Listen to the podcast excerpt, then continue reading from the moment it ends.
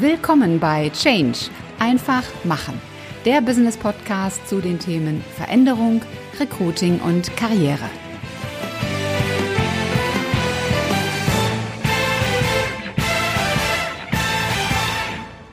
Hallo zusammen und willkommen bei einer neuen Folge im Business Podcast Change einfach machen.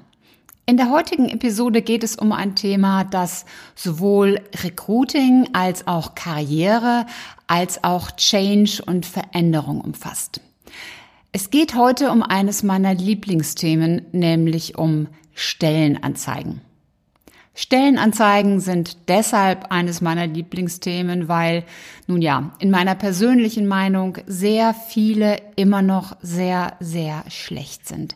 Sie sind lieblos und wenig ansprechend gestaltet.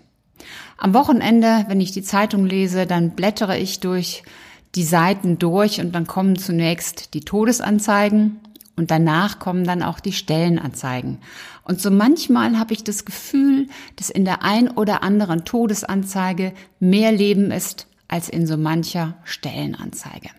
Für den einen oder anderen mag das jetzt ein wenig ketzerisch klingen, aber mach selbst einmal den Versuch, schau am Wochenende mal, wenn du eine Zeitung zu Hause hast, in die Zeitung hinein, blätter durch und du wirst, glaube ich, sehr schnell verstehen, was ich damit meine. Dabei sind Stellenanzeigen nach wie vor oft der erste Kontaktpunkt, den ein möglicher neuer Mitarbeiter mit einem neuen Unternehmen hat. Und deshalb sollten Stellengesuche ja eigentlich einen Leser begeistern, was für eine tolle Aufgabe, was für ein tolles Unternehmen da auf ihn wartet. Und mehr noch als begeistern, sie sollen den Leser ja animieren, dass er handelt, dass er sich möglichst umgehend bewirbt. In der Realität sieht das ein wenig anders aus. Und deswegen habe ich mir für die heutige Episode einen kleinen Ausschnitt aus dem Thema Stellenanzeigen genommen, um den zu beleuchten. Nämlich zum einen aus Arbeitgebersicht, was kannst du als Arbeitgeber machen? Und auf der anderen Seite auch als Bewerbersicht. Wie gehst du als Bewerber denn damit um? Im letzten Jahr rief mich ein Kunde an und er sagte, Frau Winzer, ich brauche mal Ihre Hilfe ich suche eigentlich nur einen Buchhalter. Aber wir bekommen überhaupt keine Bewerbungen auf unsere Anzeige. Ich habe ihn dann gefragt, wo haben Sie die Anzeige denn? Ich schaue mir das einfach mal an.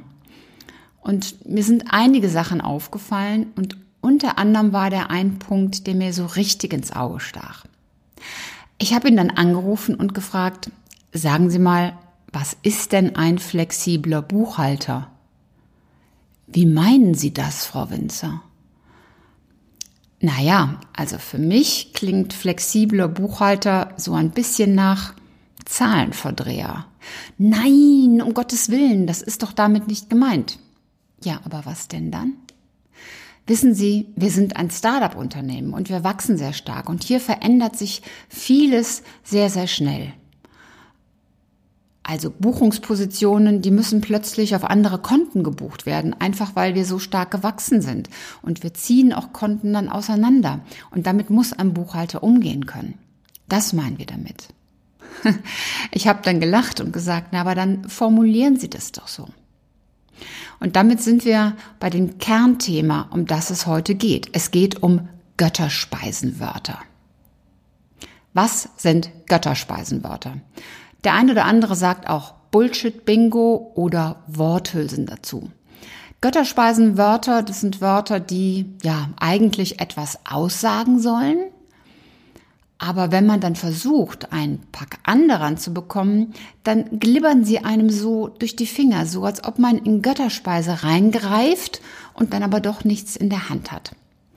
Und die drei beliebtesten dieser Götterspeisenwörter, die lauten flexibel, teamfähig, belastbar. Solche Worte, die mit Götterspeise verglichen werden können, werden vor allen Dingen bei den Soft-Skill-Eigenschaften benutzt. Aber was kannst du denn jetzt als Arbeitgeber tun und was kannst du als Bewerber tun? Und dafür habe ich für jede Seite jeweils drei Tipps, wie du am besten an der Stelle handelst.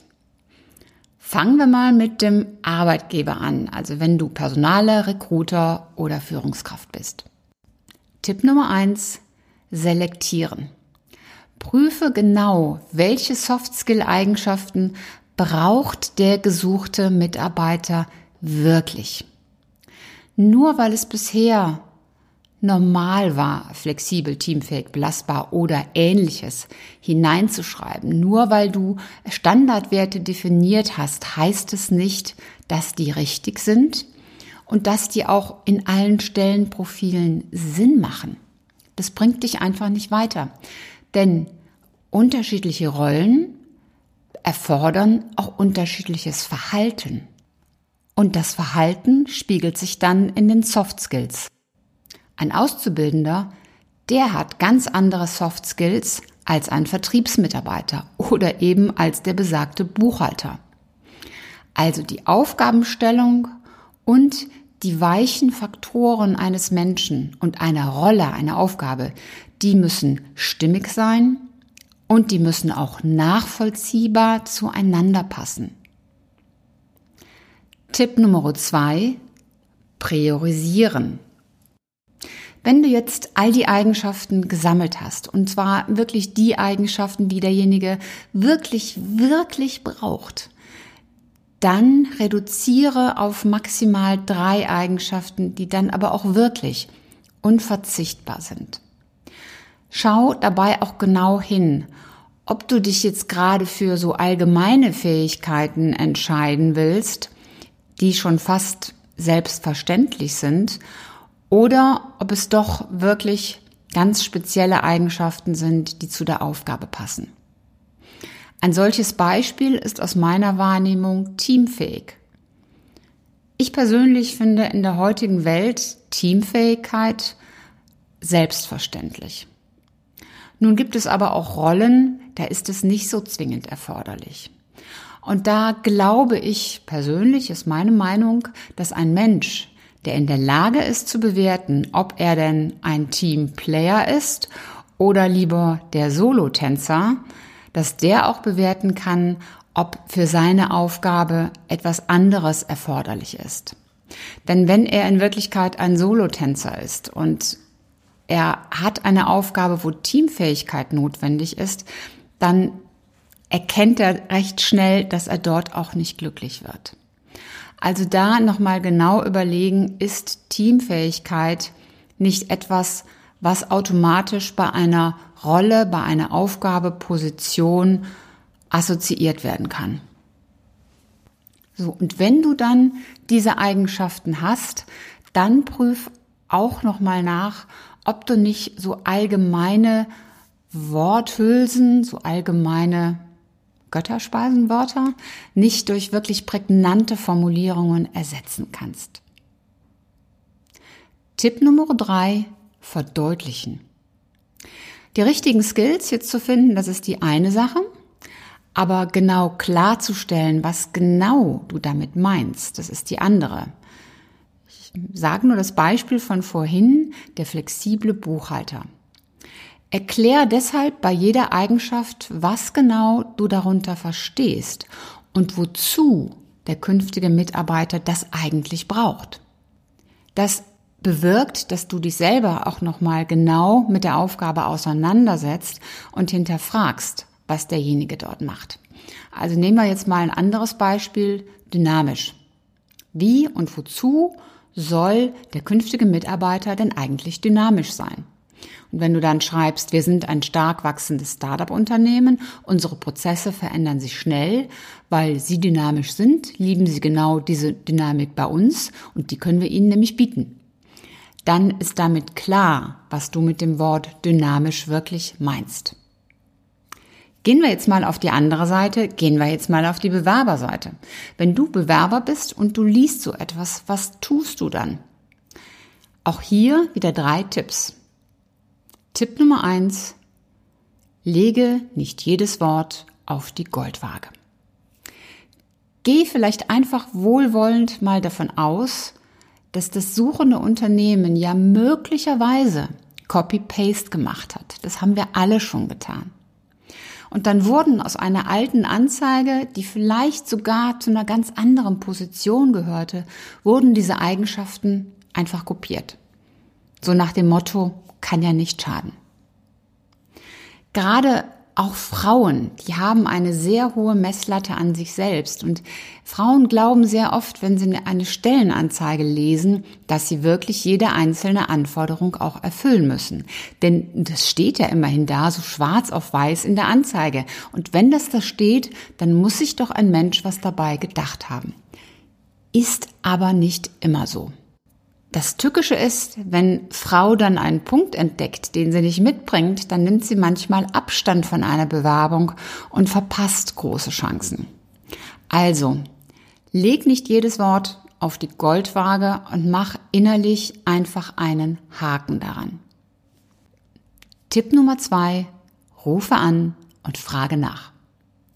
Du liest eine Stellenanzeige, du bist eigentlich begeistert von Aufgabe und Unternehmen, wenn, ja, wenn da nicht diese Anforderungen werden.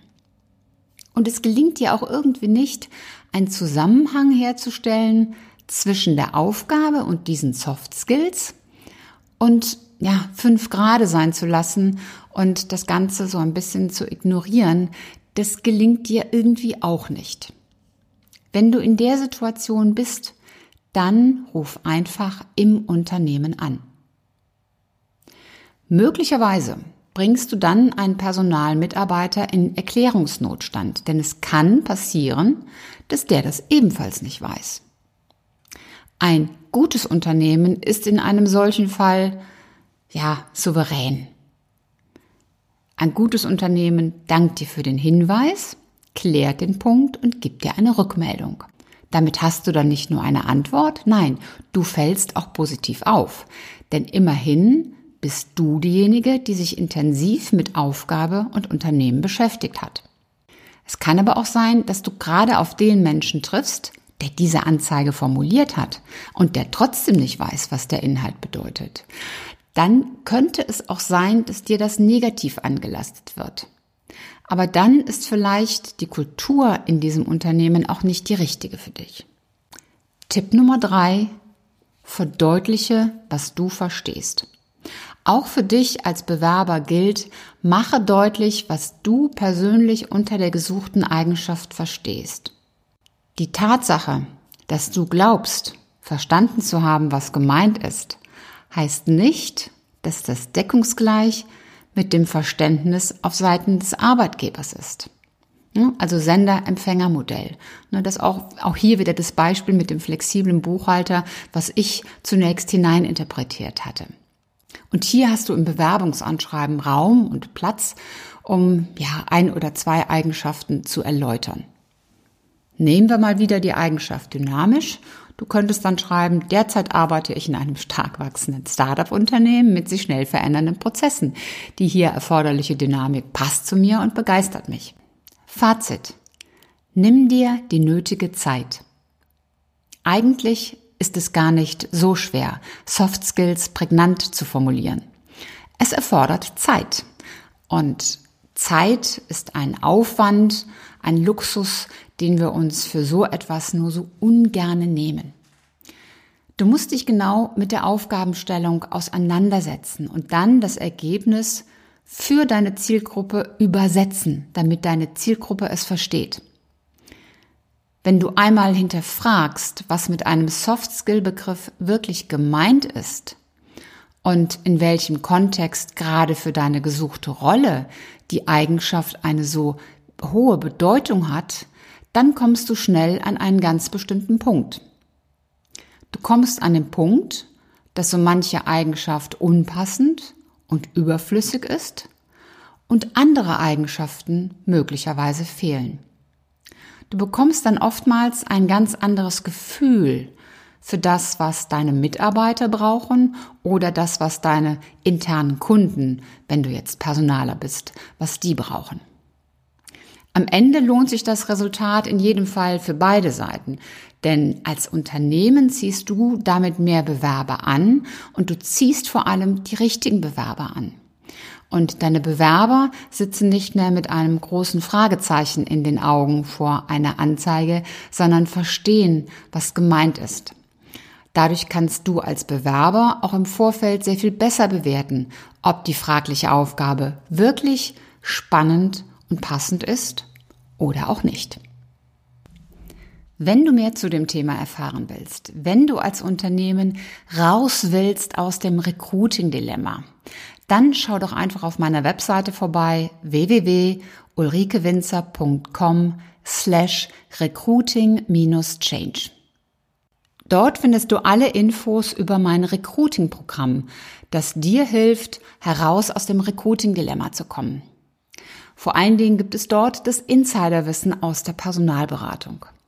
Wenn du also vor der Situation stehst, dass du einfach nicht weiterkommst, dass du ratlos bist angesichts der vielen neuen Suchkanäle, dass du viel arbeitest, aber immer noch Schwierigkeiten da sind, die richtigen Mitarbeiter zu finden, dann überlege dir, ob das Recruiting Change Programm nicht das Richtige für dich ist. Das war's für heute. Ich hoffe, dass dir die Folge gefallen hat und dass du richtig tolle Impulse für dich mitnehmen konntest. Am besten sind immer drei ganz konkrete Dinge, die du sofort umsetzt und die dich weiterbringen. Und wenn du drei Menschen kennst, die von diesen Impulsen ebenfalls profitieren, dann teil doch einfach die Folge mit ihnen. Hat dir diese Episode gefallen? Hinterlass mir gerne eine 5-Sterne-Bewertung und eine Rezension bei iTunes. Und am besten abonniere auch gleich den Kanal, damit du keine Folge mehr versäumst. Wenn du Fragen hast oder Ideen, Anregungen, Verbesserungsvorschläge oder Themenwünsche, dann schick mir gerne eine Nachricht. Alle Kontaktdaten zu mir findest du in den Show Notes. Und ich hoffe natürlich, dass du auch beim nächsten Mal wieder mit dabei bist. Bis dahin, sei großartig, mach einfach Change. Deine Ulrike Winzer.